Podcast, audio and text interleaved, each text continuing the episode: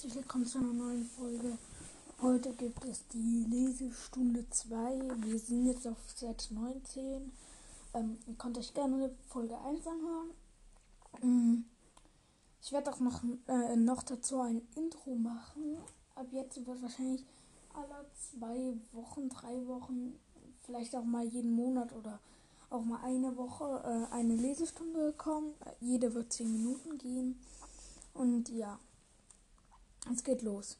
Ich hatte es geschafft. Warmer, fester Boden. Nur noch ein paar Züge und ich wäre da. Ich spürte, wie eine Welle der Erleichterung mich durchflutete. Doch wie echte Wellen war dieses Gefühl schon im nächsten Augenblick verebbt. Mir blieb kaum eine Sekunde Zeit, mich zu freuen, bevor ich die Insel genauer in Augenschein nahm. Und als ich den Strand erreichte, war ich ebenso verwirrt wie in den Augenblick, in dem ich unter Wasser erwacht war. Sorry Leute, wartet mal kurz. Ich mach kurz einen Cut, ich hol mal was zu trinken. Okay Leute, es geht weiter. Muss noch schnell das Wasser abstellen. So. Okay. Ähm, bla bla bla, wo waren wir jetzt? Äh, die Insel war viereckig. Genauer gesagt bestand sie aus Quadraten und zwar alles auf ihr. Sand, Erde, Steine. Auch diese Dinger, die ich für Bäume gehalten hatte. Alles war eine Anordnung aus Würfeln. Okay, sagte ich, obwohl ich nicht glauben konnte, was ich sah. Nur eine Minute, dann steig ich dahinter. Hä? Also, nur eine Minute, dann steig ich dahinter, nur eine Minute ausruhen. Ich stand keuchend in Hüfthöhen, Wasser blinzelte mehrmals und wartete darauf, dass meine Augen wieder klar sehen würden. Ich war mir sicher, dass sich die ganzen rechten Winkel jeden Moment in normale, weich geschwungene Form verwandeln würden. Aber das taten sie nicht. Muss die Kopfwunde sein, sagte ich und wartete an Land. Kein Problem. Sorg einfach nur dafür, dass du nicht zu stark blutest, dann. Hä? Instinktiv reckte ich meine Hand nach oben, um die vermeintliche Verletzung zu ertasten. Doch als die Hand vor meinem Gesicht erschien, schnappte ich nach Luft. Was? Am Ende meines rechteckigen Arms befand sich ein fleischiger Würfel, ein Würfel, der sich nicht öffnen wollte, so sehr ich mich auch anstrengte. Wo ist meine Hand? schrie ich panisch. Mir wurde schwindelig und meine Kehle schnürte sich zu, als ich an mir hinunterblickte. Ziegelsteinförmige Füße, rechteckige Beine, ein Rumpf wie ein Schuhkarton, alles gehüllt in aufgemalte Kleidung. Was ist mit mir passiert? brüllte ich über den leeren Strand. Das ist nicht real, rief ich und lief auf und ab während ich versuchte, mir die aufgemalte Kleidung vom Körper zu reißen.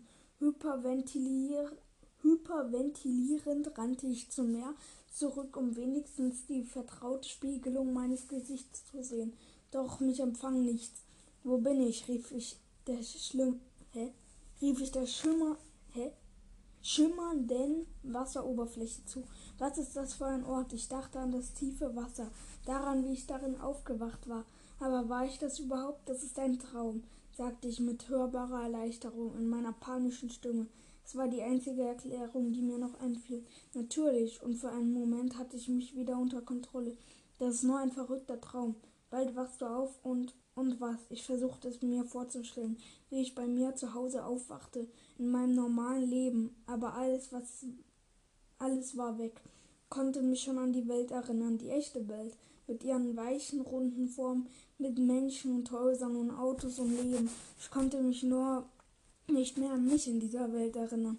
Meine Sicht verengte sich, während eine unsichtbare Hand meine Lungen packte und sich zur Faust schloss. Wer bin ich? Ich bemerkte, wie sich meine Nackenmuskeln verkrampfen. Ich konnte die Haut über meinem Gesicht spüren. Warte, wie lange geht's jetzt? Mal nachschauen. Vier Minuten. Äh, bla bla bla. Ich konnte die Haut über mein Gesicht spüren, die Wurzeln meiner Zähne. Benommen und verwirrt stolperte ich zurück zum Fuß des Hügels. Wie lautete mein Name? Wie sah ich aus? War ich alt? Jung? Ich sah in meinen kastenförmigen Körper herab, konnte aber keinerlei Rückschlüsse ziehen. War ich ein Mann oder eine Frau? War ich überhaupt ein Mensch? Was bin ich? Und dann war es soweit. Ich bekam einen Nervenzusammenbruch wo, wer, was und dann die entscheidende Frage, warum, reichte ich die grelle quadratische Sonne über mir an.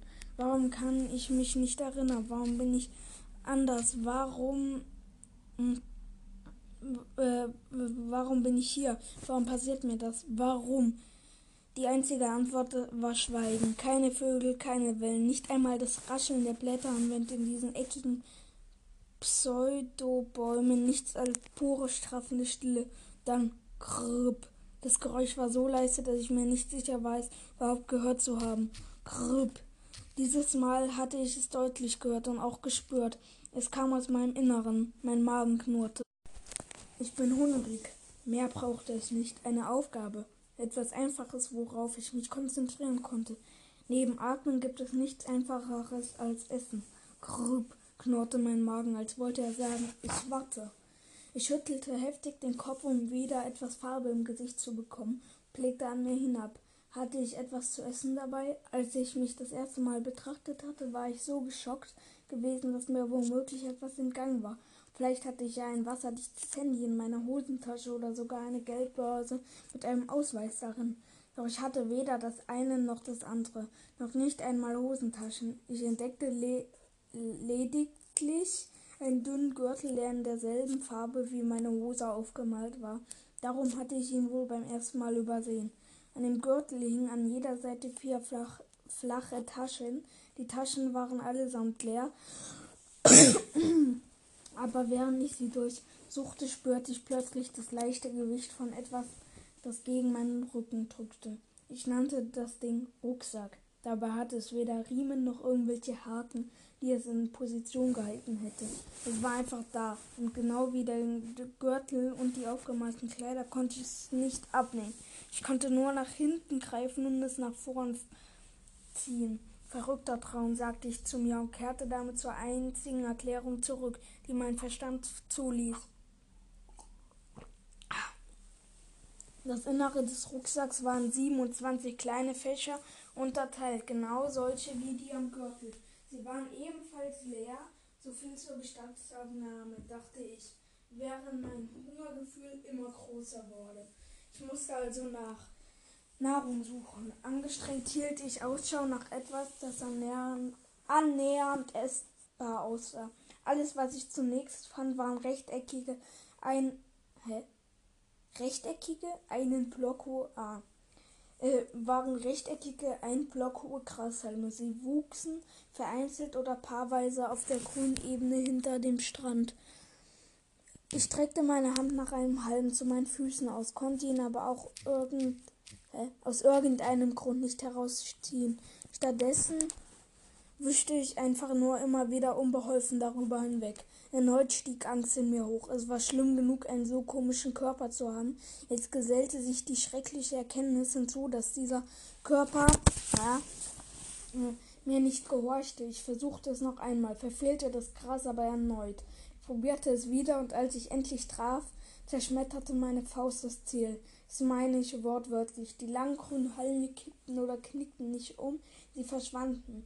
Ein kurzes Krachen und Puff weg. Komm schon, ratlos betrachte ich meine eckige Pranke. Tu einfach, was du tun solltest. Sollst, okay? Aber meine Hand anzuflehen war auch keine Lösung. Genauso wenig wie der Versuch, dieselbe Bewegung an einem anderen Grasbüschel auszuprobieren. Irgendwo hatte ich mal gehört, die Definition von Wahnsinn sei immer wieder das Gleiche zu tun, andere Ergebnisse zu erwarten. Ich weiß nicht, ob das stimmt. Falls ja, war ich verdammt nah dran. Tu, was du tun solltest.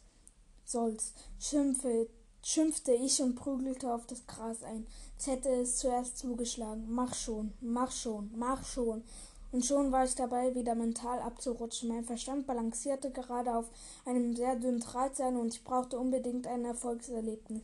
Es blieb mir zwar verwehrt, aber wenigstens durchsprach ich die Wiederholungsschleife, nämlich versehentlich und wieder vor, wortwörtlich den Boden durchbrach.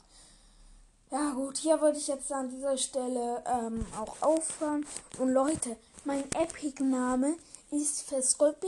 Mich fragen so viele Leute danach. Einfach Festgold B, alles klein geschrieben. Ja, gut, ähm, das war's mit der Folge. Wir sind auf Seite 24 etwa. Kapitel endet bei Seite 29. Ähm, ja, und die Folge von heute früh war vorproduziert. Ähm, ich wollte die eigentlich gestern hochladen. Die war auch, die habe ich auch gestern aufgenommen. Aber ja, ich hatte halt keine Zeit mehr, dann die Folge hochzuladen und ciao.